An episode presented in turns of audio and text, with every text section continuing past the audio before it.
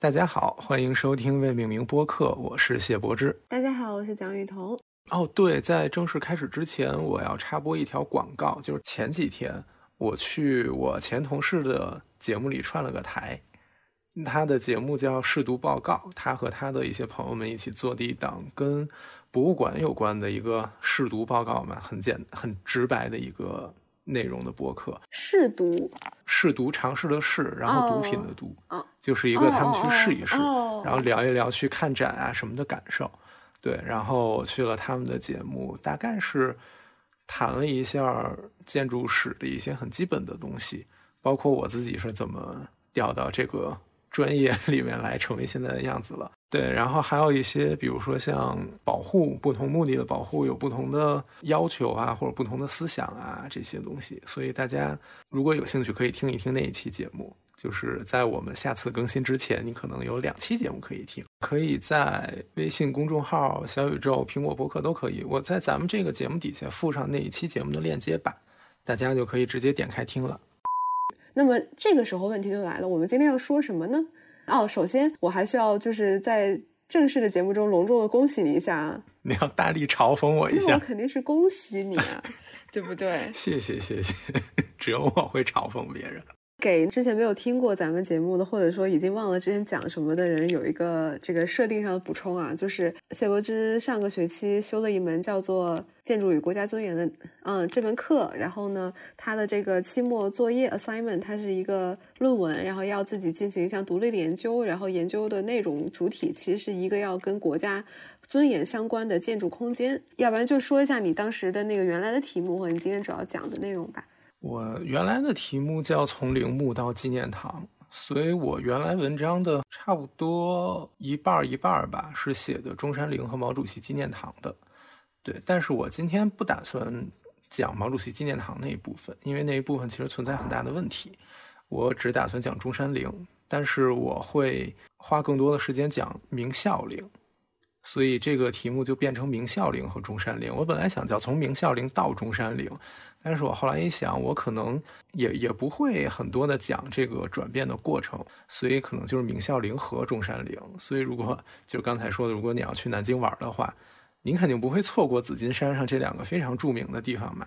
所以你可以听一听这一期节目，然后包括如果你你去过这两个地方的话，你再听一听，可能也会有一些新的感触或者新的发现，希望是吧？我本来一开始想问你去没去过这两个地方的，但是这两个地方你都没去过。嗯，那十三陵或者青东西陵你去过？当然了，十三陵我还是跟你去的上一次。十三陵你跟我去的、嗯哦，对，咱们去调研的时候去的，但是咱们没有去陵。对，清西陵是跟我导去过。哎，那我我比较好奇，你去清西陵，你对它的印象是什么样的？我去的时候，其实我更多的是一种正常人的视角，而不是专业的视角。那么我整体的感受就是，一个是它环境很好，所有陵寝所在的地方，它肯定是在这个山水环境中，它是选的一个非常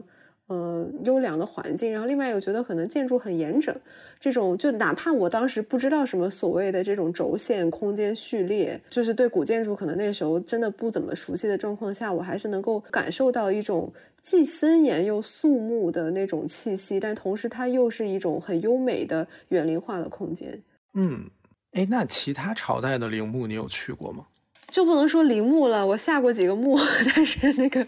不能说是陵。呃，那个跟就是这种皇家的这种陵寝，可能对对对，还不太一样。嗯，所以你就完全把我当成一个小白来介绍就可以。就我的水平，我的知识水平，基本上就能代表咱们听众的一个平均水平。陵墓是我家，我回到了我的舒适圈躺下。安详。确实是你刚才提到了两点，第一个讲的是它的山水环境，然后第二个是你提到了建筑很严整，它体现在轴线、空间这些层面。虽然你当时不知道，但是你能够通过这些东西感受到它的严谨。就如果我们说的极端一点，这两点其实都是从明孝陵开始奠定的一个明清陵墓的特点。你如果去比较早期的陵墓，比如尤其是汉代的陵墓，它给你的那个感觉，那个陵墓和周围环境的关系，跟咱们现在在明清皇家陵寝里面看到的这个环境的关系，其实是有很大的差距的。所以就回到我们今天的题目啦，我们讲孝陵和中山陵。我想先讲一讲孝陵，因为就像刚才说的，孝陵其实对它之后的明清两代的皇家陵墓都有很深刻的影响啊。我们先讲一讲孝陵哈，孝陵是明朝的开国皇帝朱元璋的陵墓。明朝开国的时候，它的都城是定在南京的。嗯，南京这个名字其实也是从这儿来的。最早它叫京师应天府，后来等到朱棣把都城迁到了当时的北平，他把北平改成北京，那相应的原先的京师就改成南京了。所以南京的名字其实是从朱棣这个时候开始的，但是它你可以把它追溯到朱元璋的时候，因为最早它的都城是定在那里的。那这也就是朱元璋为什么会葬在南京而没有葬在北京的原因。而且他是不是唯一一个葬在南京的明代的帝王？对，他是唯一一个葬在南京的明朝皇帝。呃，先来看一看明孝陵的建筑都有什么。就是陵墓在中国古代不会在城里，它一定是埋藏嘛。那个埋葬其实就是把它给藏起来，所以它是在城外的。那就是你出南京城，当时叫朝阳门，今天叫中山门。你看，北京也有朝阳门，其实应该就是从南京来的。你出了朝阳门，走到马路上，然后你上山的时候，你会经过这些建筑。首先呢，是有一些石碑在路边，比如说有下马碑、下马坊，它是它提示你即将进入到一个神圣的领域了。然后那一个开在山底下对着马路的门叫大金门，金就是黄金的金，那它其实是整个孝陵陵园的正门。那你经过大金门之后，你会看到一个碑亭，它叫明孝陵神功圣德碑亭，啊，后来有叫四方城的。这个里面有一通很大的石碑，那个石碑上记载着朱元璋生前的那些功绩，是由朱棣撰文来写的。那它叫神功圣德碑，所以这个碑亭就叫神功圣德碑亭。那我们现在看到的碑亭是近二十年重建的一个结果。就是它的历史不是很久，在很长的一段历史时间里，它是没有屋顶的，所以它就是有一个正方形的四面墙，然后每面墙上都开了一个拱券的门，所以这可能也是它四方城这个名字的由来。它真的像一个城堡一样，但是最近把它给复建成现在这个样子，加了屋顶，所以你就很难再说它是一个城或者什么了。然后经过这个碑亭之后，你会看到一对一对的石刻的动物和石刻的人物。那这个呢，我们叫石像生。对于明孝陵来说，你要先经过十二对动物，然后有一个望柱，你在望柱的这个地方拐一个弯儿，又会看到四对石人，是一共有十六对的石刻。那这个石刻呢，是我们可以管它叫前导空间了。然后经过这些石刻之后呢，你会看到一个叫灵星门的，其实就是用石柱和石梁组织起来的三座门。那刚才从神功圣德碑亭一直到灵星门的这一段呢，是我们认为的石像生或者神道的部分。那经过灵星门之后，你要过一个桥，之后你又会看到一个用砖砌的门，这个门叫文武方门。进入到文武方门里，你才算真正进入到了孝陵那个本陵的区域里面。那这个文武方门是连着红墙的，呃，这个红墙。哎呀，怎么说呢？这个红墙里面其实是一组建筑，就是你进入到门武方门里面，原先会有一个木结构的门，它我们叫孝陵门，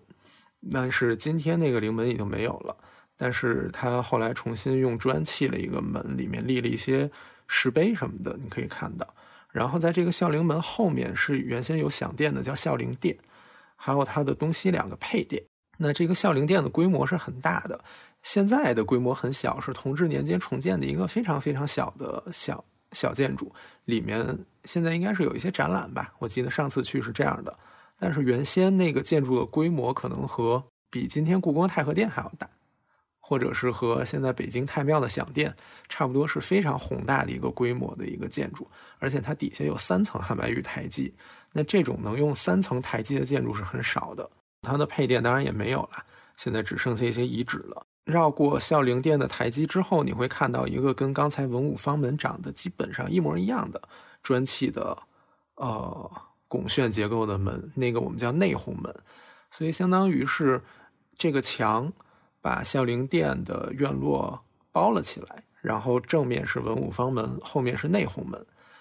但是你出了内红门之后，你没有进入到一个野外的状态，它两边又有墙把你引导到前方。那你在前方看到的是建在墩台上的一个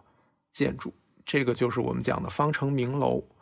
啊，这个方城明楼和咱们后来在十三陵看到的还不太一样，它是一个很宽的一个城门，就真的跟城门是一样的。它的基座。呃，对，它基座自然很宽了。它上面的建筑也是一个长方形的矩形的建筑，是砖砌的，有三个拱券门，所以那个形式其实和天安门有一点点像。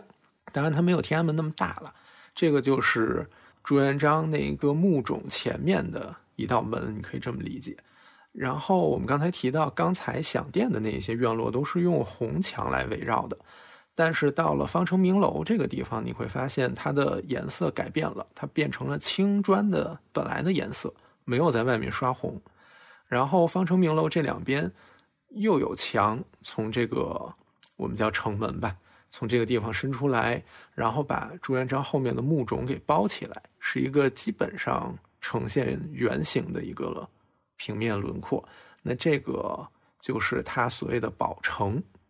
然后里面的。坟丘就叫做宝顶，所以这个大概是明孝陵的一个建筑情况。哦，对，方城明楼二层的那一个建筑呢，其实也是最近跟那个四方城一样是重建的。如果你搜更早一点的照片，它其实原先也是没有屋顶的，只有底下的那个开了拱券的那部分砖墙的结构还留下来。啊，所以这个是明孝陵的一个情况。那经过刚才我的描述，你会发现从嗯，大马路进入到朱元璋的坟墓本身，要经过很多层的门，很多层的建筑，对吧？那其实这个就是你刚才说的，它是通过了一层一层的建筑，一层一层的院落，营造出了很丰富的或者说纵深方向的一个轴线的这样的一个空间的感受。所以就是你听我说了那么半天，就是一个很长的一个轴线的序列，然后一层一层的院落。对吧？那这一点其实是从孝陵开始的。我在你说的时候，我其实也找出它的平面图来看了一下。你其实刚刚说到，总体来讲是可以分成两个部分，一个可能更多的属于像前导空空间这样一个部分，然后另外一个就是它主要的建筑群。那么它们之间的分隔是从这个零星门内外来分的，还是说从它那个御道的那个部分的前后来分的呢？你说御道部分的前后是什么意思呀？就是它不是临星门过去之后还有一条河嘛，然后河进去之后就是正常的有一道御道，然后你才到了它的那个呃享殿那一块儿，就是整个它的地上的那段建筑群，然后这一段肯定就是它零星的，就是主要的那个建筑群本身。但是就是从零星门再到那个就是御道这中间的这段过程，这个应该分到它的前导空间，还是应该分到它的？前后面的主要建筑这块呢，应该是前导空间吧？御河御道嘛，我就我记得那个零星门后面就是就是还是那条路，嗯，然后那条路会过那个御河桥，然后之后文武方门嘛。那那条直笔直的路，我看它平面图上面标注的叫御道，就有点像是宫城前面的那一条御道一样。我觉得它没有这个意思，就是我理解它的御道应该就是。这一条路都叫御道吧，就好像你形容那个故宫前面那个御路一样，我觉得就应该是那一条路它都叫御道。但是，就是孝陵陵墓的开始，就那个狭义的孝陵是从文武方门开始的。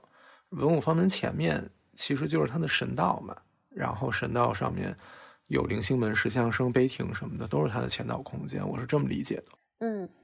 所以你提到说。这样的一个整个空间序列和布局，甚至是奠定了之后明清皇家陵寝的一个主要的和最基本和最强势的模式，是从我们现在所说的明孝陵开始的。对，因为我们如果比较一下明孝陵之前的陵墓，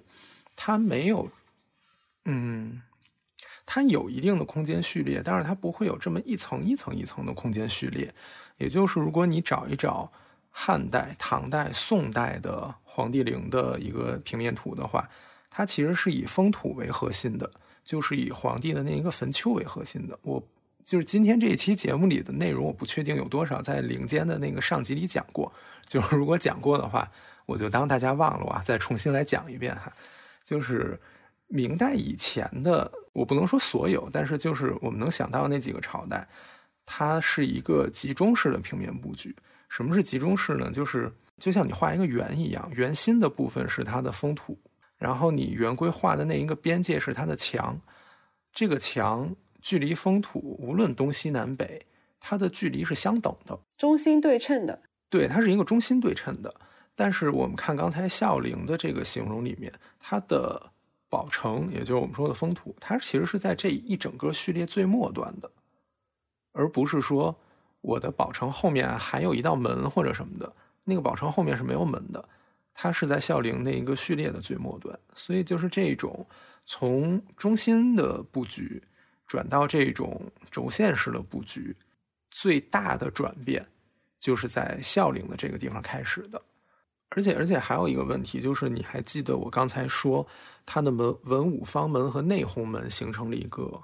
院落，是由红墙来围着的。嗯，然后后面的宝方城明楼带着宝城形成了一个圆形的院落，是以青砖墙来围着的。然后这两者中间修了一条通道，被两个墙就是连了一下。其实你看那个平面图，其实是这种感觉。是的，也就是它前面的祭祀的院落和后面的叫什么埋葬的院落是这样被串起来，然后被连起来的。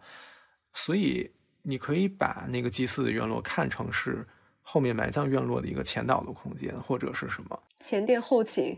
对，就是这种感觉。但是，呃，之前的陵墓，我们之前提到过，它的献殿或者说它的享殿，它祭祀的那一栋建筑也是在陵墓前面，但是它不存在这两个独立的院落被连起来的这样的一个关系，它相当于是那一个围墙的关系是由封土来确定的，就是。由封土为圆心画了一个圆，然后在这个圆心的前面找了个地方建了一个献殿，所以它是有一个很强的从属关系的，也就是祭祀的享殿是从属于后面的陵墓本身的，它主要的纪念性还是由陵墓来营造的，尤其是在汉唐的时候，啊，汉代的陵墓是平地起封土，但是它的封土特别的高大，唐代呢，它是因山为陵的，所以。它直接就是一座山，而且，所以这个就是有意思的地方，就是如果我跟你说要在山，怎么说要在山上修一个陵，你可能第一个反应就是，OK，那个墓葬在山上，然后我前面放响殿，然后再往前放石像生等等等等。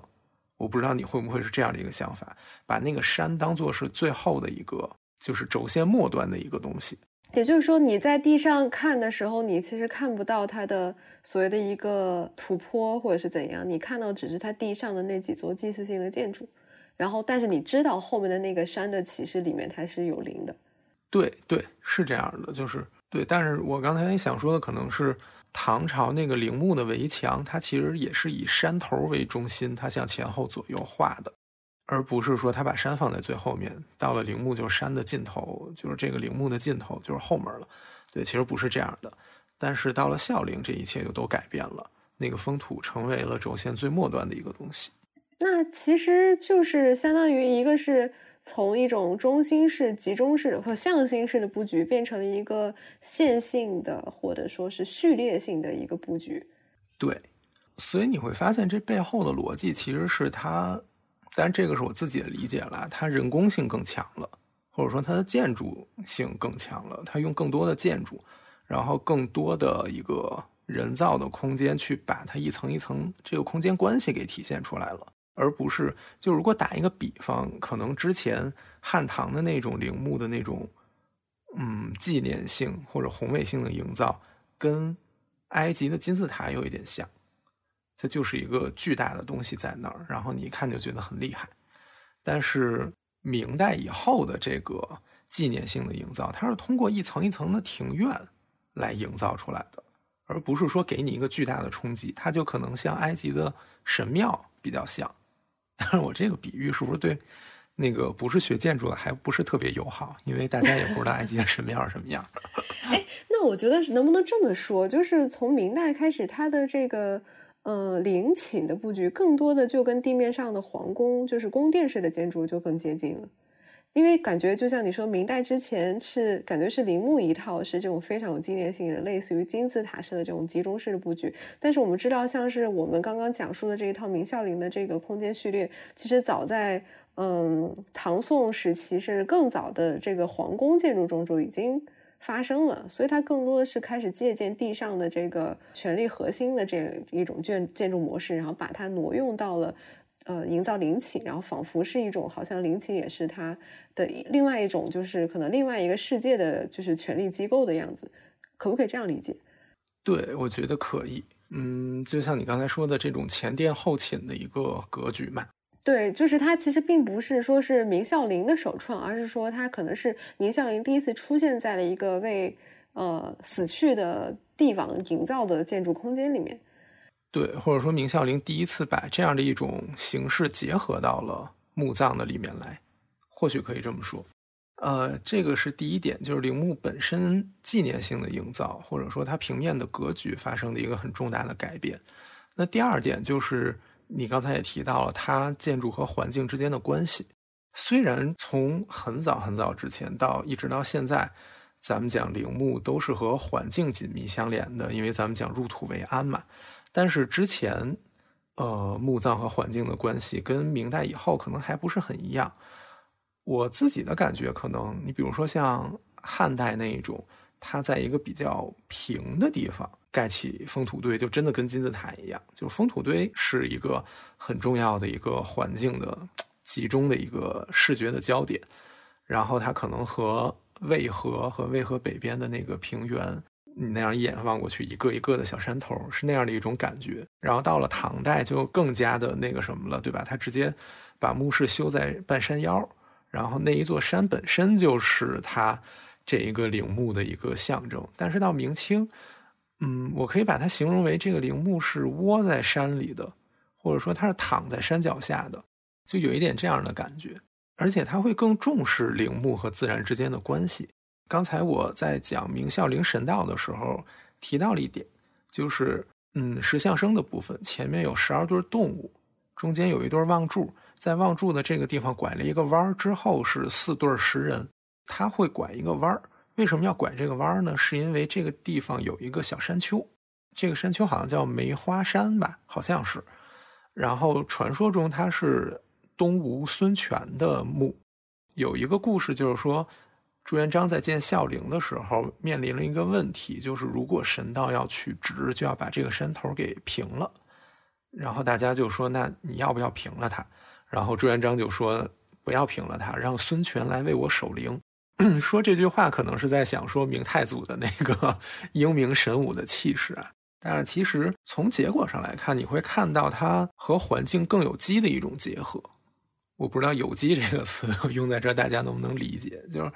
它的神道拐弯没有关系，我并不追求那种笔直的感觉，对吧？拐一个弯就拐一个弯，甚至遮挡一下，对于我的这个空间的营造还有一些好处。然后包括我们现在看，嗯，明代以前的陵墓，宋陵、唐陵我没去过，但是我现在看唐乾陵什么的，它那个图上画的都是一道笔直的神道过去，那种怎么说开门见山似的那样的一种感觉，但是。明朝、清朝，尤其是清朝，它那个神道基本上都是弯的，尤其是清朝，所以这其实是，呃，陵墓和自然环境关系的一个改变。我我不敢说之前那个皇陵的陵区是怎么画的，这个我没有研究过。但是在明清的时候，因为我们提到这个自然环境和陵墓有着很高度的联系，而且他们这个时候讲的风水的流派，是我们今天比较熟悉的那种。背山面水，然后两边有山，就像个椅子一样，对吧？你坐在这儿，然后前面有暗山，后头有靠山，然后再往外还得有更多重的山，然后你对面还要再对一个山，就是这样的一种风水流派是占据了主导的。但是风水这个东西很早就有了，但是如果你看宋陵的话，它当时叫五阴姓历还是五阴立姓啊？反正他又讲宋朝皇帝姓赵，所以如果按五阴的话，它是工商角徵羽的那个角。所以他们的那个风水是要求姓赵的人的陵墓要放在一个呃南高北低的地方。南高北低，好反常识，感觉。对，特别的奇怪。所以宋陵就是一个，嗯，乾道空间在高处，然后它的封土和限电反而在低处的这样的一个格局。哎，这个不会漏水，就是那个叫什么积水吗？积水，我不知道，当然没没有那么夸张啊，应该没那么夸张。就是你放在一个比较大的幅员里面看，嗯，对，所以就是就是你会发现，我们一直提风水，但是其实风水在不同朝代也有不同的体现。那明清讲究的风水就变成了这样的一个风水，然后从明孝陵开始，那这样的一种建筑和环境的关系，深刻的影响到了咱们今天对于墓葬的认识。的确是，哎，那我想问一个小小问题，就是也是就你刚刚提到的，说在这个地方它的神道拐了个弯儿，就是它的呃这个地方是由于有一座梅花山，然后它更好的就相当于又把这个梅花山当成了它前面的一个屏障，甚至像一个屏风一样，甚至就是让这样的一种空间结合更有机了。然后你又同时提到说，之后像清代的皇家陵寝，它前面的神道也都是相对有一点曲度的，然后它也不是笔直的。嗯，那之后的每一个这样的案例，它都是因为前面有一个这种呃地势的，就是起伏，然后让它的神道就是因自然而拐弯，而是说还是说他们真的就是纯粹在模仿，就是他的这个范式，也就是明孝陵的这个动作呢？嗯，我不确定孝陵的时候有没有这样的一个风水的追求，但是至少在清朝，它是在选址的时候就按照这样的一个办法选址的，就是我这个前面要有一个暗山。案就是条案的案，就好像我前面要有一张桌子一样，所以他在选址的时候就选在一个我前面有一个地势有一些变化的地方，然后我把神道修成弯的。而且在清朝，如果这个它的风水不好的话，比如说它那个暗山隆起来的不够高的话，它还会从别的地方运来黄土来填补，把这个山堆得高一点。它会有这种做法，就是完全就是一个风水的一个追求了。嗯，就是这个原型又同时可以在孝陵中见到。对，就是我为什么没有把他们直接建立联系，是因为我在明十三陵的时候没有明确的看到每一个陵前面都必须有暗山，就是很可以很明确，十三陵的首陵就是第一座陵和它最主要的陵墓长陵，它这一套是齐的。但是如果你比如说之后，尤其是到了比较晚期，昭陵、定陵、德陵，它可能就没有那么的。齐备了，它后面肯定有一个靠山，然后前面肯定有一个对着的山。但是你要说它左右，然后神到前面那种，就不像清朝追求的那么极致了。对，所以我没有直接把孝陵和清陵的那种给联系起来。啊，所以刚才咱们讲的是，我刚才讲了一堆，就是明孝陵。对，和前代陵墓之间的一个差别。那刚才刚好你把它过渡到了后面的一个发展和延续。我们刚才提到了明清，它都延续了这样的一种风水的观念，或者这样的一种建筑和自然之间的关系。但是在此之前呢，我想先跳回到长陵，也就是十三陵的第一座陵墓，就朱棣永乐皇帝的陵墓。啊，我们刚才讲孝陵，它其实做了一个很大的改变。但是如果从结果上来看，它没有完全形成这样的一种范式，或者说明清帝陵的范式，它其实没有在孝陵形成。虽然孝陵奠定了一个很好的基础，但是它真正的形成呢，是在明十三陵的长陵甚至献陵的时候，才真正的完全的成为一个被后来一直沿用的模式。我们现在来看长陵、献陵跟明孝陵之间的区别。首先在单体建筑上一个最大的区别就是方城明楼从长方形的平面变成了一个正方形的平面，也就是刚才我们讲明孝陵那个陵墓那个坟头前面的那一道门或者那一个纪念性的建筑，咱们刚才讲它跟天安门一样是一个长条形的，对吧？它是一个怎么说有一点，虽然它很高，但是因为它面阔比较长，所以它更是一个。厚重的一个形象，更像是，对吧？稳稳的坐在地上的。但是我们看到了长陵和献陵的时候，它变成正方形，也就是它的高度可能没有太大变化，但是它宽度一下缩窄了。那缩窄导致的结果就是它显得高了，就好像一个人他一样高，但是他瘦，所以他显得高。所以那这样做的好处就是，相当于你坟墓前面的那一个碑，它更高大了，它更它更高挑了，这个纪念性就更强了。这个是一个很大的变化。然后第二个变化就是刚才咱们提到，呃。孝陵前面大概可以拆成两个院落，前面是祭祀院落，后面是埋葬院落，中间有两个墙限定出一条路把它连起来，所以是两部分中间连起来的一个关系。但是到长陵的时候，呃，中间那两道连起来的墙被拓宽了，拓宽成和前面享殿的院落一样宽，所以就真的成了一个前方后圆的一个比较完整的形态了。而不是前面一块后面一块中间连起来的一个形态，所以这个陵墓的整体性被增强了。然后另外就是方城明楼前面又多出了两组建筑，或者说两组东西，因为呃离明楼比较近的是一组十五供，就是石刻的五供，五就是一二三四五的五，五种贡品。然后贡是贡品的贡，对，它是五，其实不是五种，它只有三种。嗯，中间是一个香炉。然后左右各一对儿烛台，再左右各一对儿花瓶，所以一共有五件儿。这个就是所谓的石刻的五供。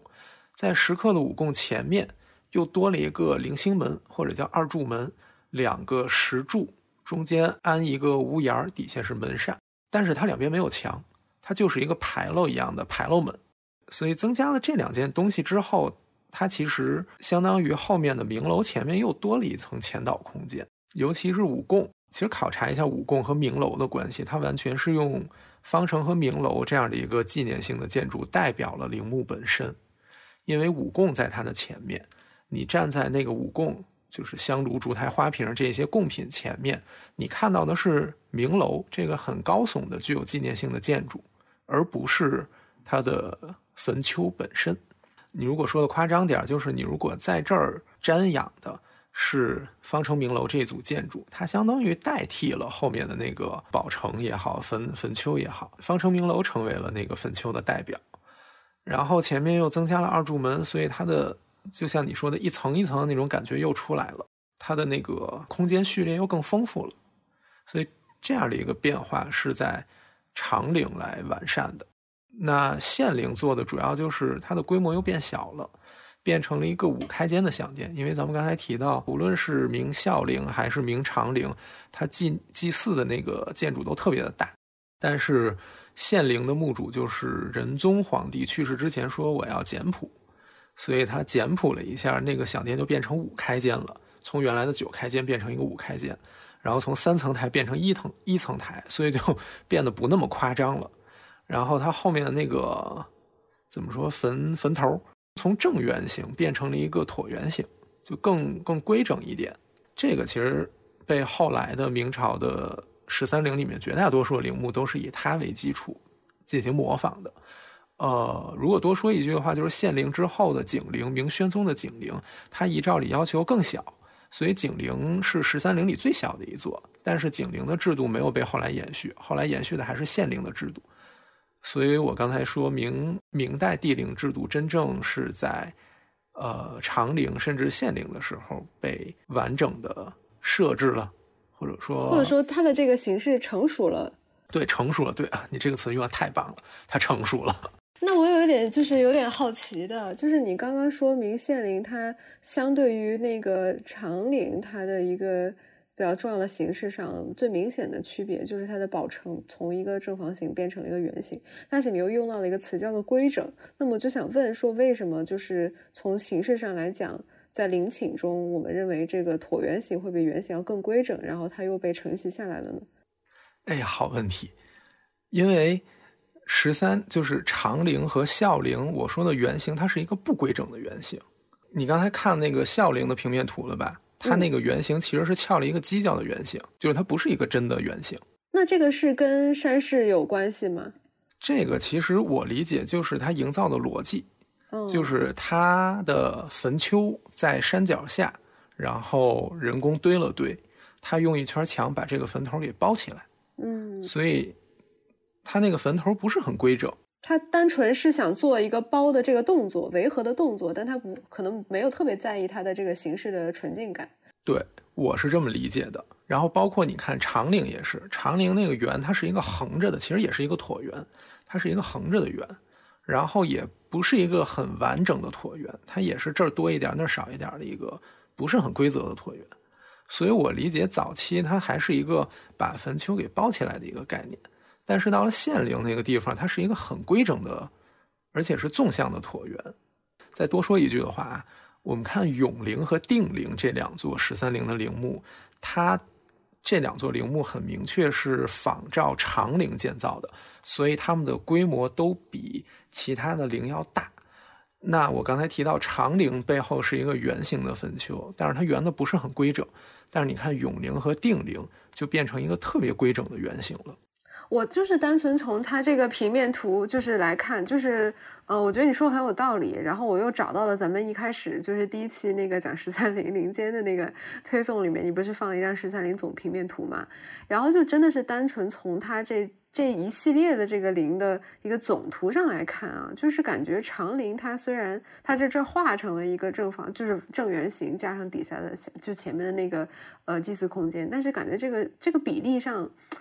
就是还是有一点点头重脚轻，看起来它的比例还不是很协调。但是之后到了献陵，就是觉得它整个的这个呃形式，起码从形式感上来讲，更加有机和更加。整体性了，而且它的宝城，如果它变成了一个椭圆形之后，它相当于也是在强调这条纵纵向的轴线，它更就是说更相当于抽离了可能原来在宝城中还残留的一点点集中式的这种嗯隐隐的这种线索，然后完全变成一个纵向式的序列式的布局，对，就更建筑化了，哎。我我其实刚刚一直也想问你这个词，就是你你也这是你第二次提到建筑化这个词，那么你就是你概念中的建筑化究竟指的是什么呢？哎，我其实提这个词真的就是拍脑袋一说，我想象中的建筑化应该是一个呃以一个建筑的角度进行规划和设计的结果，就是它可能更人工，然后更有机、更整体，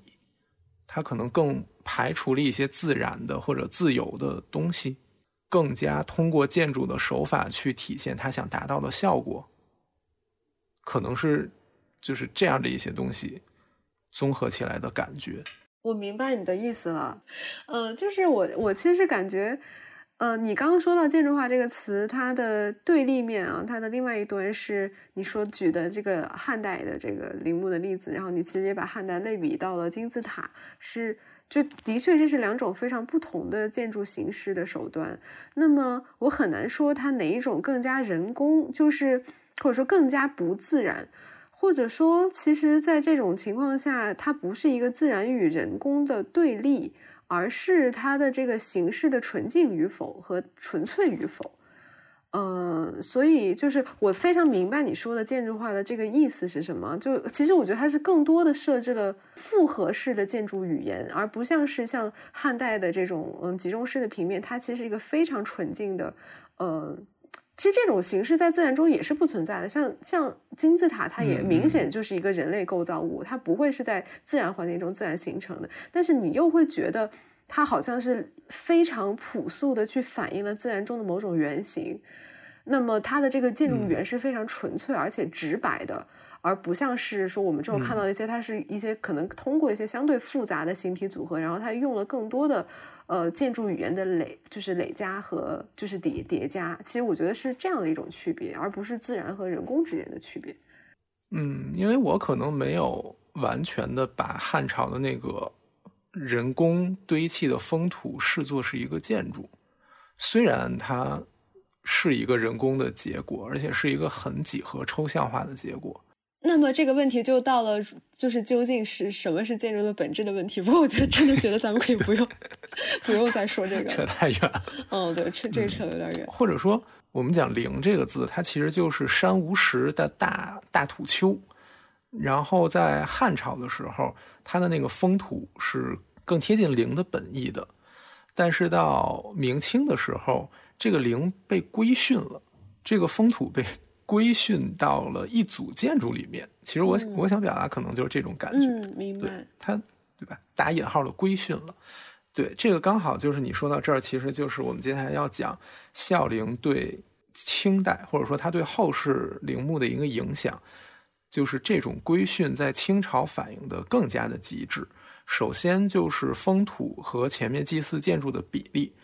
如果你你看刚才那个明陵的图的话，封土的直径一定是大于前面祭祀庭院的宽度的。也就是说，祭祀庭院的那个围墙最后是怼到封土上的，而不能把封土包起来。但是，如果你看清代的陵墓平面图，绝大部分陵墓的封土的直径都是比前面那个庭院的宽度要小的。好像只有顺治皇帝的孝陵不是这样的，所以这样造成的结果就是所有的封土，刚才咱们提到明陵的封土只是被一圈青砖的宝城包起来。但是在清朝的陵墓里，这个青砖的宝城外面还有一圈甚至两圈红墙把它给包起来，也就是这种自然的大土山越来越小，越来越小，越来越小，然后最后真的完完全全的成为了呃方城明楼后面带着的一个小尾巴，然后被人工的红墙给包起来了。所以这种规训在清朝被所谓进一步的发扬光大了。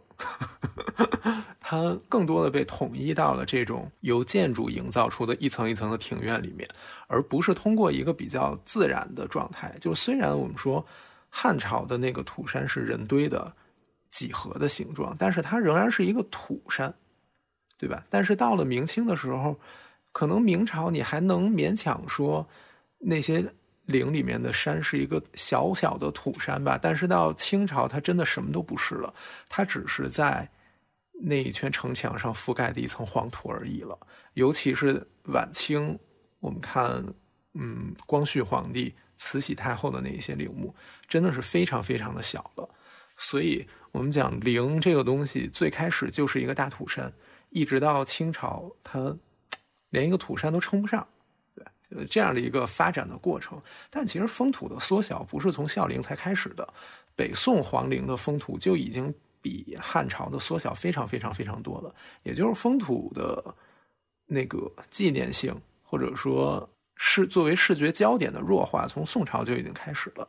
随着封建社会越来越进入晚期，但是这个又扯得有点远啊，所以这个是第一点影响，我认为很重要的影响。你哎，你是要问什么问题吗？我我很想问一个特别不专业的问题，我就是我就在想，其实这个封土，它从实际意义上来讲，或者从单纯的把人埋在那这件事情本身的这个技术层面上来讲，它是不是没有什么意义啊？因为你要真的是埋人的话，你把那个土填平了就行，你何必再要把它隆起来呢？我觉得他是想创造一个地宫，然后那个地宫是有一个顶，但是那个完全这个空间是在地下的，它地面上。本可以不用有任何标识，所以这个封土是不是从一开始它就纯粹就是一个纪念性的视觉的一个封碑一样的东西？对你说的，你说的特别对。周朝的天子是不封不树的，不封就是没有封土，不树就是不在陵上种树，就是一个平的东西。如果按照文献的记载的话，然后是到了战国，嗯，那个时候大家才开始起很高的封土的。就是到了东周的时候，应该是比较晚的时候才开始做这种纪念性的东西的。然后，另外你说的这件事情很有意思，就是在绝大多数的朝代，地宫都是在地面以下的，但是到了清朝，它不一定在地面以下，它的地宫非常非常的浅，对，就它是一个类似半地下的一个状态。对，这个就是慈禧陵。慈禧陵的那个地宫，你看它其实是一个半地下的。嗯，哎，我就忽然想起来，咱们学校，咱们学院不是还有一个那个烫样吗？是哪个陵啊？木陵还还不知道是是木陵哈？哎，我怎么还有这个记忆？就是我就印象中那个烫样里面，它后面那个地宫的位置也挺浅的。对，那个那个应该是一个标准的清朝皇后陵，所以这才创造了它之后可以越来越缩小的这这样一个。空间，因为它本来就是可以缩小的。对，它本来就可以小，它没必要修那么大。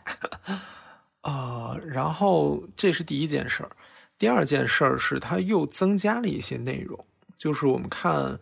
呃，在明孝陵的例子里，这一点不是很突出，因为紫金山脚下只有明孝陵一个皇帝陵，它边上虽然有朱标的一个陵墓，但是它是一个陪葬墓的身份出现的嘛，它不是一个皇帝陵，所以自然有这么一个高低的差别。那到了明十三陵里面呢，就出现了一个情况，就是只有一条神道。如果我们说有石像生的那条路叫做神道的话，整个十三陵只有一条神道，叫总神道。然后每一个陵的神道是从这个总神道里分出来的，所以相当于每一个朱棣子孙的陵墓都是他的陪葬墓。到了清朝，这件事就有一点变化了。清朝应该是乾隆皇帝吧，他给每一个皇帝的陵墓的神道都加了石像生，然后都加了牌楼。所以，相当于每一个陵，他们共用顺治皇帝孝陵的，哎，对，也是孝陵，清孝陵的那个神道石像生，但是分叉之后，他们每个人又有各自的一个签到空间，所以这件事又变得更复杂了。当然，你也可以讲它制度更完善了嘛。然后另一件事儿就是，刚才咱们已经提到了，它那个建筑和山水之间的所谓那种风水的关系变得越来越严苛了，所以他们会人工的去做一些东西。呃，但是它始终没有跳脱出明孝陵奠定的这样的一个基本的一个模式，还是按照那样的一个办法去做。包括它，呃，那个方城明楼的形态也没有变。我们说这个陵里最重要的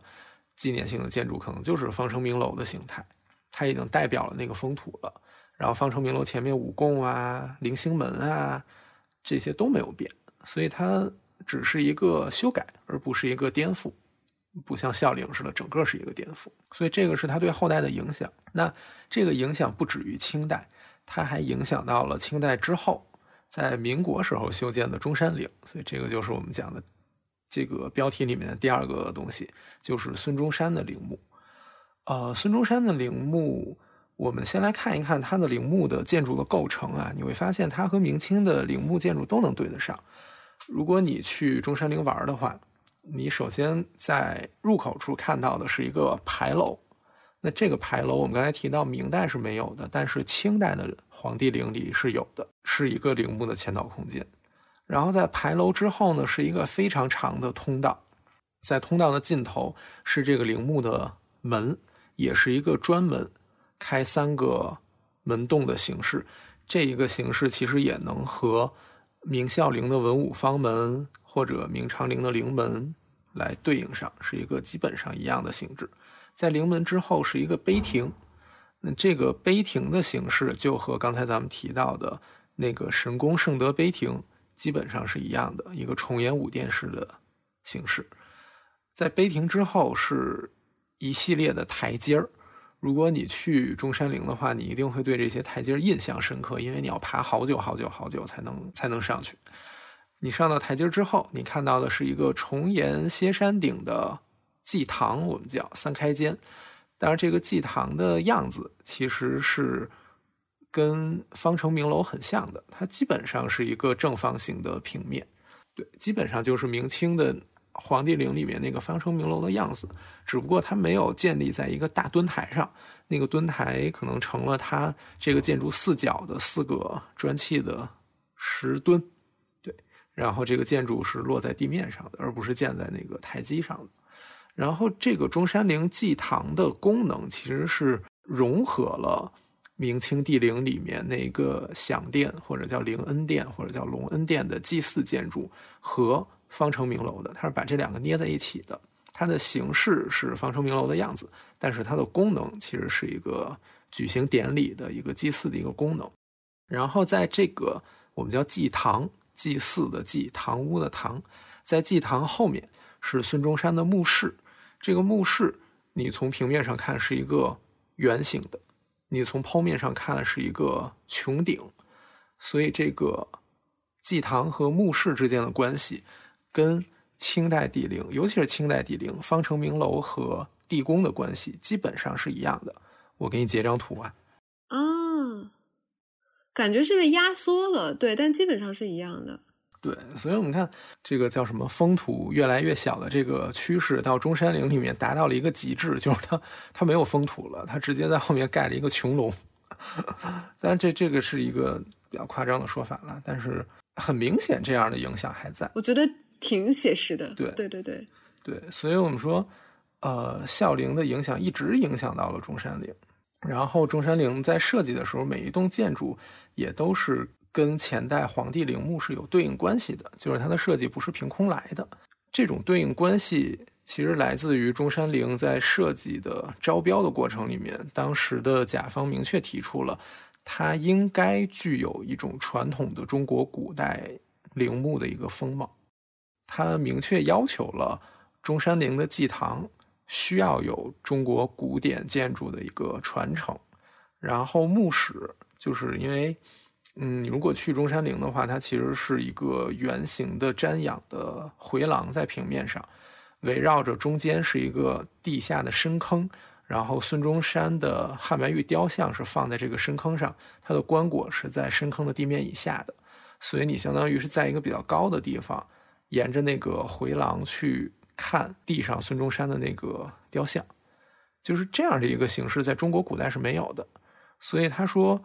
这个墓室建筑可以用西洋的西式，他应该是这么说的。但是你也要保证协调和祭堂的风格差的不能太远。所以你会发现在当时很明确的提出了要有这样的一个文化上的传承。这可能，这不能说可能了，这就导致了。这种中山陵设计和明清皇帝陵墓设计之间的一种对应关系，因为你作为一个陵墓，你借鉴什么呢？那很显然，你去借鉴之前的陵墓嘛，就是这样的一个事情。哎，我想问一句，插问一句，觉得他这个甲方是谁？这个甲方他招标的是一个，我如果没记错的话，是一个藏务委员会，反正就是当时成立的一个。一个一个机构专门负责孙中山的葬礼，而且这个机构应该是一个国民党的机构，如果我没记错的话。这个其实就是一个很有意思的事儿。如果你去看中山陵前面碑亭里那个石碑的话，它写的是“中国国民党葬孙总理于此”，大概是这么一句话。他在抬头特意写了是国民党葬孙中山在这个地方。对，如果你去看那本书，叫《中山陵：一个现代政治符号的诞生》，是李公忠写的。之前有听众在咱们那个啊上次节目的评论里也提到这本书。你如果看这本书的话，它里面专门用了一部分去讲当时埋葬孙中山的主体是党还是国啊？那最终还是落到了党上，所以他们在避免使用国葬的。不能说避免使用国葬，就是他们或者说他们在强调党葬，明白？所以他们在碑亭里面写的是中国国民党葬孙中山于此。那个碑亭最早是计划写一个像明孝陵神功圣德碑碑文一样的歌颂孙中山功绩的文字的，但是因为当时蒋介石和汪精卫的政治斗争，我印象里是让汪精卫来写，但是一直没有时间就被搁置了。所以最后没有写，只写了那几个字在这个地方。我其实刚刚提这个问题也是，其实你已经很好回答了。我其实是想知道，就是说你刚刚说他的甲方提出的这些非常具体而明确，而且在我看来是有些内行的这种要求，究竟体现的是就是是一个党的意志，还是说是比如说孙中山他在呃去世前他自己的一个对于自己陵墓的就是设想？然后现在我就知道了，这事事实上这个要求是党提出来的，对吧？对，或者说如果中性一点，就是当时当权者或者说当局 这样说可能会好一点提出的。之后我们也会提到南京的首都计划，咱们学建筑史都知道，首都计划里明确要求了南京的作为首都，它的那些公共建筑需要使用中国固有之形式。所以你会看到当时的那个设计图里面有很多大屋顶，但是其实，在设计中山陵的时候，还没有首都计划这一回事儿的时候，当时的人们就已经提出了要使用中国传统形式的这样一个东西。那其实怎么说呢？这个也是待会儿我们会提到的一个民族主义在这里面的一个体现，就是他们希望能够强调所谓民族的形式。那在当时的理解，民族形式就是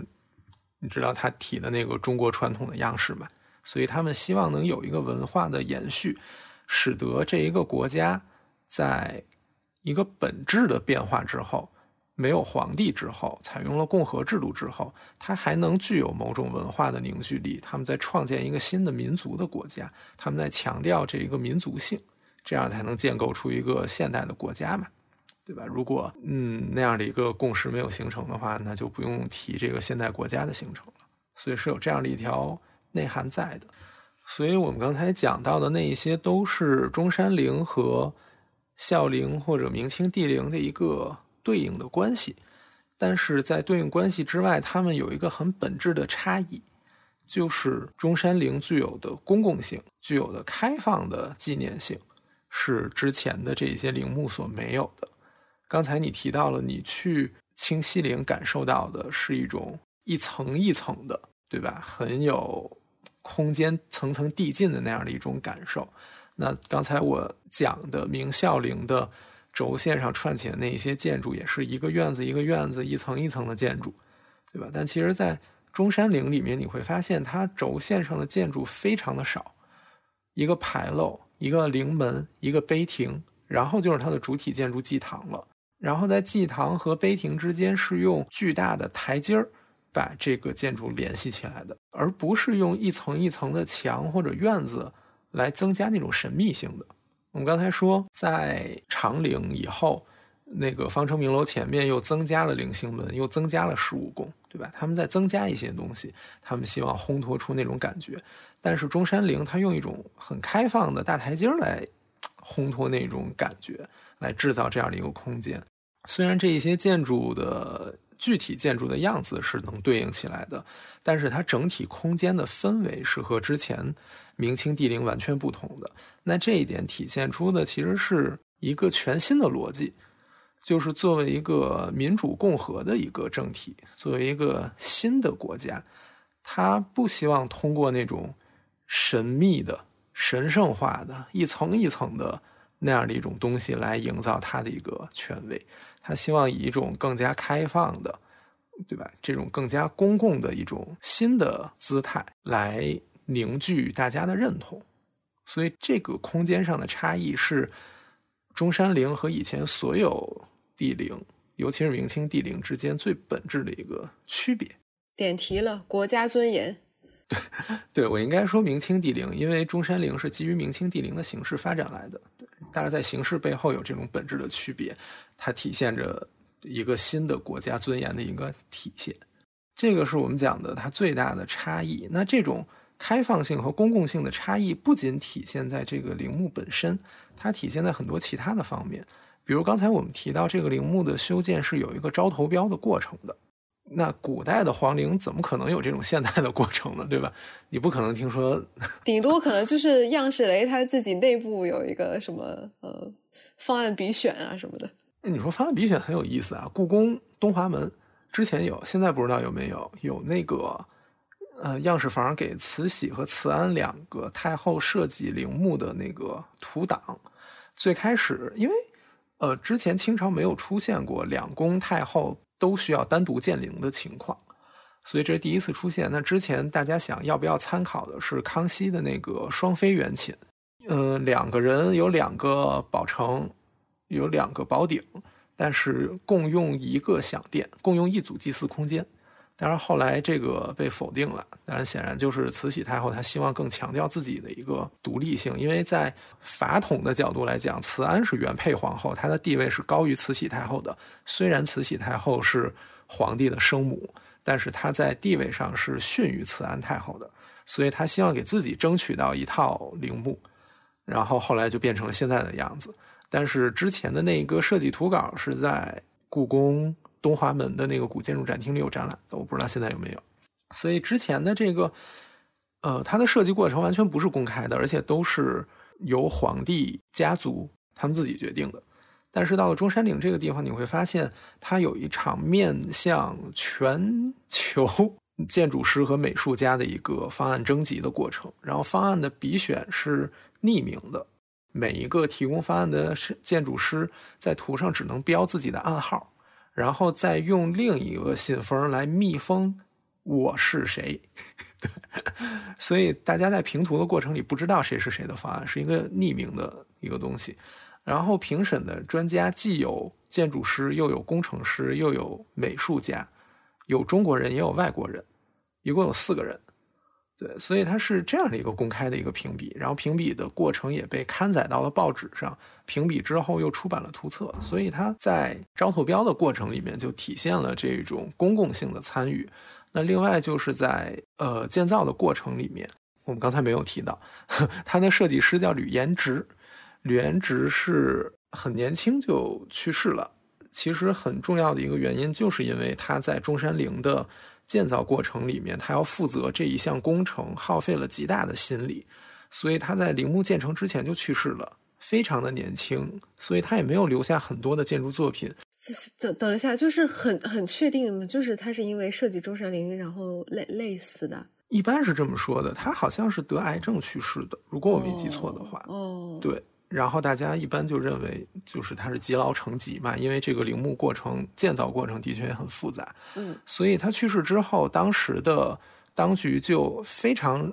认可，而且非常感动他的这种贡献，在中山陵里面为他立了石碑，也不能说石碑，就是在我应如果没记错，就是在墙上有他的头像和一个纪念的一个文字。就是说，这栋建筑是建筑师吕元直设计的，他在建成之前就因积劳成疾而去世了，有这样的一个表示。对，那这样的一种建筑师的投入，其实也是体现了，当然这个观点是从李公中的那本书里面来的，一种自愿性。他总结中山陵的设计建造过程有几个几个性，那自愿性是其中的一个。一方面体现在建筑师身上，另一方面体现在承包商身上。承包一期工程的，就主要就是呃祭堂和墓室工程的那个姚新记营造厂，他亏了十四万两白银吧，我要是没记错的话，他亏了钱了。然后他也没有说你必须得还我或者怎么样的。然后当时也非常的感动，当时的官员很明确的说，我们知道你亏钱亏钱了，而且我们也很感谢你在这一场建设里面出的这些心力。所以你会发现，它形成了这样的一种互动的关系。在那本书里面，这种前所未见的自愿性的奉献的互动，成为了再造民族国家的一种途径。所以，如果说的那个什么一点的话，就是一种公共的自愿的参与。这一点在之前是没有没有体现的。然后，另外还有一个就是整个陵园作为一个公园的规划，我忘了它是。它有一个什么国家什么什么公园的计划，就是在嗯建陵的时候，所以不像刚才我们提到明孝陵啊、十三陵、东西陵，我们刚才提到，因为它的呃山水环境跟陵墓的风水紧密相关，所以这一个区域都被陵墙包围了起来，平常人不能随便进入，然后更不用说在里面种地了，甚至我们刚才提到去填皇帝那个封土的黄土。都不可以用这个陵园里面的土来填，因为那样会坏了风水。它要从外面运黄土过来填的，所以里面是一个被非常严格管理的状态。但是到中山陵，我们发现它在规划的时候就希望这个区域成为一个文体综合的一个公共性的一个地方。所以我们看到中山陵旁边有一个我自己非常喜欢的一个地方，叫音乐台，是杨廷宝设计的。一个像很像之前那种希腊的半圆形剧场的那样的一种户外的露天的一个东西，大家嗯坐在那样的一个坡地一层一层的台阶上，然后面对着一个背面有一个石屏风围合出来的一个舞台，是一个非常惬意的空间。那另外边上也有很多的别墅和官邸啊，然后还有一些档案馆。如果我没记错的话，中山陵东边是有一个。纪念孙中山，然后存放档案的一个地方的，然后包括举行的公祭活动等等，也并没有强调它很神秘或者怎么样。所以，呃，无论是从设计建造过程上，还是整个陵园的规划上，还是它里面举行的活动上，都体现出了一种强烈的公共性和一种开放性。那这一点是和古代明清帝陵的一个最为本质的区别。那导致这种最为本质区别的，其实就是这个国家的政体形式的改变。它从一个封建的帝制过渡到了一个共和的一个政体，所以它塑造权力的办法是不一样的。所以这个是我们提到的它最本质的一个改变，也是我所谓那个国家尊严的一个体现的一个一个很重要的内容。嗯嗯，你有什么想问的吗？非常精彩，我没有什么想问的。我就是在你说的时候，我就一直在想，嗯，尤其是你刚刚提到，就是这样一幅场景，在中山陵上，大家一起坐在这种就是这个大台阶上，这个台阶也让我想起了那个呃，Spanish Stair，就是哎，好像是对吧？就是一个非常典型的巴洛，对对对对对，巴洛克式的这样一种，它的公共场所也同时是一个呃。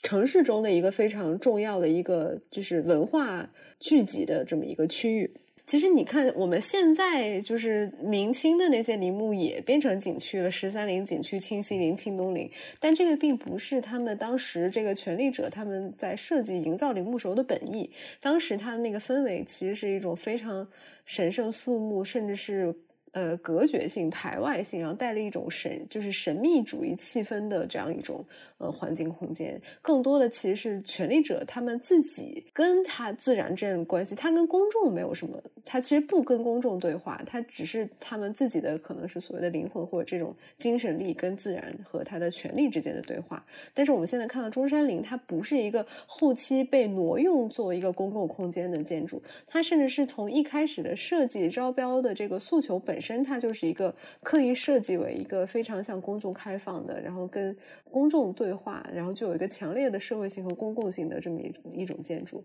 然后你刚才总结了这种公共性，不光体现在它的形式层面上，包括这种维护墙的缺失，然后这种建筑序列轴线的简化，它其实做的更多的是减法，还有一些这种非常。呃，civic 的这种就是建筑要素，像这种大台阶的设置。那么，其实我们也能看到，它虽然它的平面模式，它的这个拓扑关系承袭自，嗯，从自从明代孝陵奠定的这样一个呃皇代皇家陵寝的呃形式逻辑。但是，其实我觉得从它的嗯建筑的意志上来讲，它是有一个非常重要的，而且是一个关键性的变化。而且你也指出了，这种关键性的变化其实是有它背后的这个。政治呃和其实也是生产力和生产关系的一种扭转而带来的一种完全向公共性的开放，所以这一点就是你的确，我就发现你这个选题真的很国家尊严，是一个非常非常好的选题。嗯，对，而且很有意思。我反正对我来说很有意思。呃，还有一个点其实是。呃，过渡到国家尊严的这一部分，有一个点是在中国的传统文化里面，陵墓其实是不参与国家尊严的那一个政治空间的塑造的。就是我们讲中国古代的那个政治空间，面朝后世，左祖右社，你会发现是宗庙在参与这个城市核心政治空间的营造的，陵墓它是在郊外的。它是离城市非常遥远的，它而且陵墓是一个不让人看到的地方嘛，所以你会发现这个是中国古代的一个逻辑。但是在中山陵这个地方，啊，我们会提到它和南京首都计划的关系，就是在呃二几年我忘了，南京就那个不是南京了，中国当时的中国政府制定的那个南京的首都计划里面。中央政治区的选址是在紫金山南路的，也就是它的后面就是中山陵和明孝陵，所以在精神，至少在精神层面，中山陵参与到了这一个首都政治核心区的营造上，而且它成为了首都政治核心区选址在这个地方的一个原因。那这一点是中国古代没有的，所以这个也是一个我们讲。所谓国家尊严的一种一一个点，就是之前我们可以说陵墓不直接体现国家尊严，但是从中山陵或者说进入到近代以来，陵墓开始体现国家尊严了。呃，至少在精神层面，它是有这种联系的。但是虽然后来因为种种的原因，首都计划没有落实，就是那一个中央政务区还是盖在南京城里明故宫的那个地方了。如果我没记错的话，嗯，这一点如果感兴趣的话，大家可以看一本书，叫《民国首都南京的营造政治与现代想象》（括号一九二七到一九三七）（括号完）。这本书我我买了一阵，但是我也没看完。但是里面会很完整的去跟你讲这个首都计划是怎么来的，它背后有几方的角力，到最后它又变化成了一个什么样子，它变化的原因是什么。所以感兴趣的听众可以来看这本书。呃，关于首都计划的内容，我们在这就不多说了。然后另外一点，其实也是把明孝陵和中山陵拿来一起做节目的另一个原因，也是因为这两个人具有一定的相似性。朱元璋是从元朝统治者里面怎么说夺回了江山？我们可以这么说吗？就是元朝统治者是蒙古人嘛？那在当时的汉族人看来，他们是一个入侵者。我们如果我们可以这么说的话，那朱元璋相当于是恢复了汉民族在中国历代里面的一个统治的地位。所以这个是一个。传统语境下的一个民族主义的一个一个一个内容，但是我们现在讲的民族不是一个现代的民族，这一点要很很明确的讲清楚。现代的民族是在就是民国成立之后才塑造出来的那个中华民族。中华民族的概念是一个现代的民族概念。我们说的汉族、满族、维吾尔族、回族，他们不是一个现代的民族概念，他们可能更像是一个族群，就是一个一个的 ethnic group。它不是一个 nation 文化共同体，对，而且它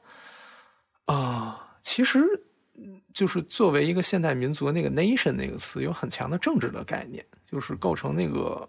国家的一个那种感觉。所以你如果要按照，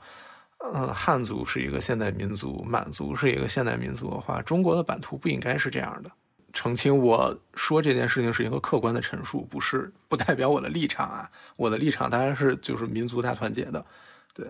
就是在解释现代民族的这么一个概念。但是，就是现代民族并不是一开始就有的。你看孙中山刚开始喊的口号也是驱逐鞑虏，恢复中华，所以就是就是当时还处在那样的一个阶段。但是我们都可以管它叫是一种民族主义，他都在强调自己民族的一个东西。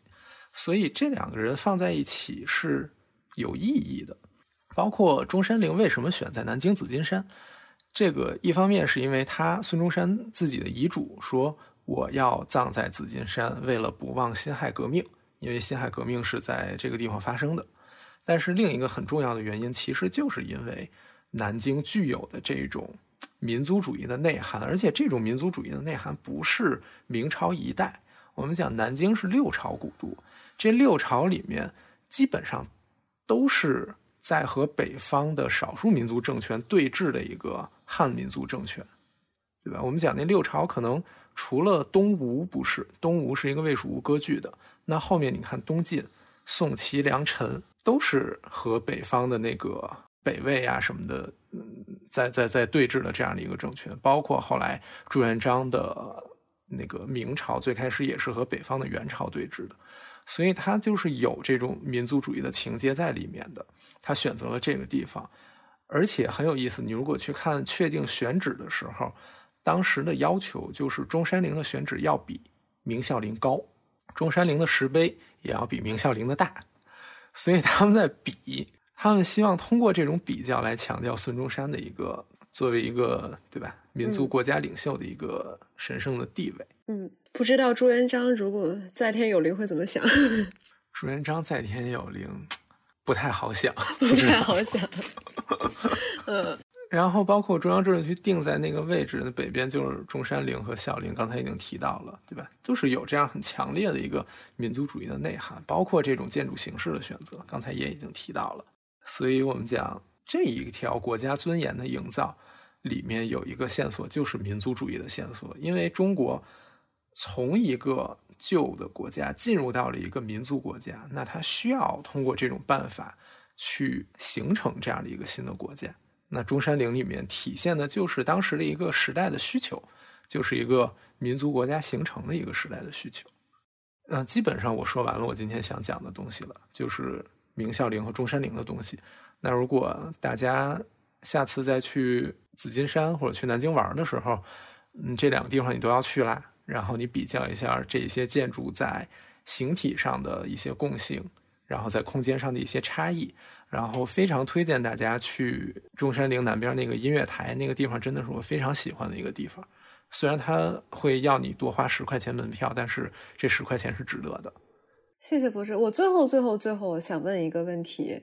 然后我其实不太确定你是否有关注到，像你说，就是我们说它其实是呃沿用了明清皇家陵寝的这种范式，但是你看之前无论是这个呃享殿还是方城明楼，它都还是非常呃就是皇家建筑那个黄琉璃瓦嘛，最直接和最可视界面上的这个色彩，那么。呃，中山陵它的这种非常甚至是鲜翠的这种蓝色的琉璃瓦的这个颜色，作为整个陵墓的这个主导颜色，你有没有看到什么就是讨论这个色彩选择的一些嗯线索呢？呃，我看到了，然后时间久远，我有点忘了。我记得最开始是打算用金属瓦的，后来因为金属瓦太贵了，改成了琉璃瓦。但是我没有看到它用蓝色的原因，可能是我看的还不够仔细。我反正是的确是觉得这是一个特别明显的视觉上的改变嘛。嗯，当然就是更隐性的，还会有一些它的建筑形制啊，然后刚刚你刚刚说的那个公共性的，通通过空间中的一些要素的移除和叠加。但就这个色彩本身来讲，它好像就是甚至有一种去嗯权力化。当然，它本身也很肃穆。然后这个颜色，我不得不说，它其实跟环境上面的关系是非常好，或者甚至我觉得是非常悦目的。但是单从象征性的角度上来讲，我觉得它也可以被，也许啊，被纳入到你刚刚说的这一套，就是去解释它公共性的这个系统里面去。哦，这个是我想补充，其实也是比较好奇的一点。对，我觉得之前是不是咱们在节目里提到了我？的感觉就是，民国以来的建筑，他们比较少用黄琉璃瓦。是的，是的，你说过。然后主要是用绿瓦比较多，对吧？所以我我我不确定他用蓝瓦是不是也有这种刻意的避讳在。哦，如果大家就是确定的话，可以给我们留言。其实对古代传统建筑用用蓝瓦的，真的不怎么见到，哎。很少，很少，很少，只有在园林里或者在天坛里。是的，哦，天坛，对对，好吧。那大家如果听完之后有什么想法，或者有什么意见，或者有什么事实性错误的更正，哎呀，这词用的，呃，欢迎给我们留言。你可以在小宇宙留言，也可以在微信后台留言，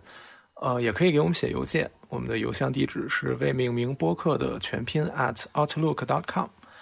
嗯。好吧，那今天就这样，期待尽快与大家相见，大家拜拜，大家拜拜。哎，咱们再聊再聊五分钟的吧。嗯，就是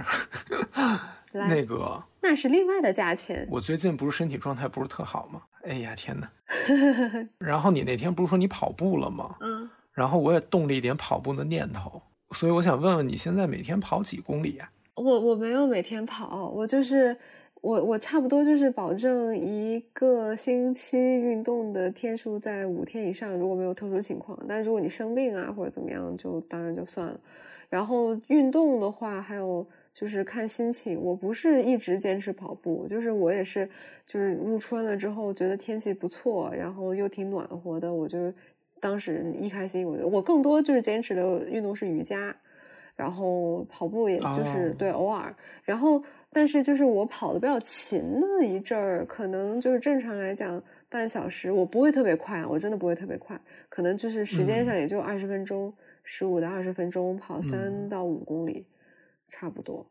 三到五公里，嗯，那你穿的就是普通的衣服吗？还是跑步的衣服？就是跑普通介于偏运动的舒适的鞋子、舒适的衣服、衣服吸汗的。然后还会，我会再带一件稍微厚一点，就是万一那个跑完了出汗，其实整个天气又不是那个你真的能穿的那么少，在外面逛荡的那个天气，所以会带一个厚一点的衣服，到时候再披上。但但如果你在就是学校健身房跑步的话，这一切都不是问题。呃，不想在健身房跑，就是我觉得我就确实觉得自己缺乏运动，然后我在想要不要我也跑跑。嗯，这个其实，哎呀，就是你我我我非常。赞同，就是人要，就是大家得有一个自己的，不也不是说健身吧，就是运动活动自己的一个意识。但是具体哪种形式因人而异，不是所有人都适合跑步。如果你不喜欢，或者你原来从来就是不热衷，然后不是很喜欢跑步的话，嗯，你因为我觉得这更多的是要建立一个你自己的习惯。那么建立习惯的前提就是你首先不讨厌它。但如果你每次都是需要就是自己克服好大的心理上面的压力，然后你才能终于跑一次的话，我我觉得就也没必要非得强行要求自己去跑步。哦，看你喜欢啥，你就有个时间你出去走走，压个马路啊，遛遛弯啊，什么也都挺好。对，我觉得主要就是别的运动我可能。就跑步可能更容易接受一点吧，我觉得。但是，就阻挡我跑步，可能就我觉得我在路上跑有点傻。虽然我看见别人在路上跑，我一点都不觉得他傻，而且我还觉得他很健康。但是我一想到我在路上跑，我就觉得自己有点傻。哎，那你可以去西操或者是那个子操，那个晚上跑步人可多了，就是也不会对对担心自己看起来怪怪的呀，怎么样？你还很久记得很久很久之前，咱俩在子操跑过一次吗？然后咱俩根本没跑到一块儿去，因为速度不一样。我我我其实是这样的，就是我不是特别喜欢跟别人一起跑步，因为或者说做就是呃，除非竞技运动吧。但我本来本来也不喜欢竞技运动，就是你看我坚持的瑜伽都是这种，就是特别私人的，就是我。面对我自己的一个事情，然后包括跑步也是，我一跟别人约，我就会觉得，哎，我要不要说话呀？不说话又太尴尬。但说话，你跑步的时候其实不适合说话，就是其实就是有点不太能够专注于运动这件事情本身，嗯，所以其实对我个人来讲是这样的。哎，行，我再想想，我买了一双跑步的鞋。哎，都是这样，就是你在运动之前要首先先把装备备齐了。而且主要也是因为，就是有时候出去玩，我穿我那鞋实在是不太舒服，就真的是老了。我跟你说，年轻的时候无所谓啊，穿着板鞋去哪儿走一天都没事儿。现在不行，那鞋底儿一硬就不行。对，我记得你就经常穿帆布鞋。对啊，就是怎么舒服怎么来嘛。然后我想，那鞋都买了，要不然我跑跑。然后我想，那我要不要买个衣服？我现在裤子要不是牛仔裤，要么是那种就那种布的裤子，你懂。然后想要不要买个运动裤？那买个运动裤是不是要买个运动上衣？然后这件事儿就变得有点烦。我觉得运动裤还是有必要吧。就如果你更多是牛仔裤的话，买一个宽松的棉质的，或者是夏天可能那种吸汗材料的。然后上身其实你看，就是在操场跑步的，大家都是穿个 T 恤，然后夏天女生穿个背心啥的，好像就也还好。我去观察观察，好吧，我觉得挺好的，就是大家都开始找到，就是向往一种更加健康和规律的生活方式，也是真的说明我们年纪到这儿了。对，就是真的什么都不重要，健康最重要。希望大家都健康。对，然后也希望大家能够喜欢我们这期节目的内容，也是不知一个蛮蛮蛮长期的研究，然后就是总结提炼的一些。要点，而且我觉得柏芝今天讲的也非常好，也希望大家原谅我们这种随性更新的频率。我们我们还在，对，以后还是能尽力的，嗯，战胜自己的拖延症，然后多找一些话题来讲吧。大家好，欢迎收听未命名播客，我是谢柏芝。大家好，我是蒋雨桐。好久不见，然后我们我们还在，但是我发现自从我入学之后，咱们的更新频率直线下降。那一年差不多搞了九期、八期还是九期，嗯，然后现在三月份了，距离八月份还有不到半年，咱们总共才更了两期还是三期？哎，我觉得一方面是这样，就是的确是那个随着咱俩都开始入学，客观上时间没有那么多。还有就是咱们原来刚开的时候，是咱们刚刚都做完了自己的硕士论文嘛，相当于是压了很多现成的干货可以讲。这些干货讲了一年也差不多 讲完了，所以咱们现在事实上是处于一个还正在接触新材料的一个阶段，所以就是有一些东西能够变成一个成体系的在节目上讲出来的内容，它是。是需要时间，它有一个周期，所以这个也，我觉得也正常。就是听众听半天，发现你们就知道这点东西，然后你们 一年九期节目就已经说完了。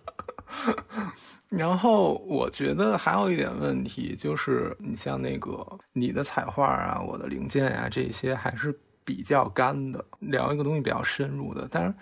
这个确实也是，就是我们不可能了解所有东西，了解那么细。咱们俩之前聊，其实也是在试图探索一个咱们准备起来没有那么费劲，然后呈现出来也能让大家有所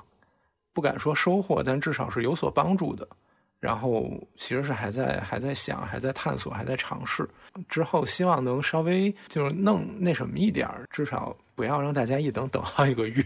这个我自己都有点那什么。说到这个问题，我也有这种感觉。我现在想，其实我们一开始进入这个领域，更多的还是依托具体的案例，一个接一个的。但是其实我是现在以一个更更宏观和更。抽离的角度去思考整个建筑学研究的方法论，直到这个时候我才发现，其实我们原来的建筑经验真的都是靠一个案例堆着一个案例去累积的这些材料。这也导致就是说，当你把这些你熟悉的案例和材料都讲完了之后，好像就不真的不再剩什么了。这其实是我最近在读理论的时候的一种感觉。当然，你肯定还是要大量的接触新的材料，但是你会渐渐的会发现一些材料之中的一些共性。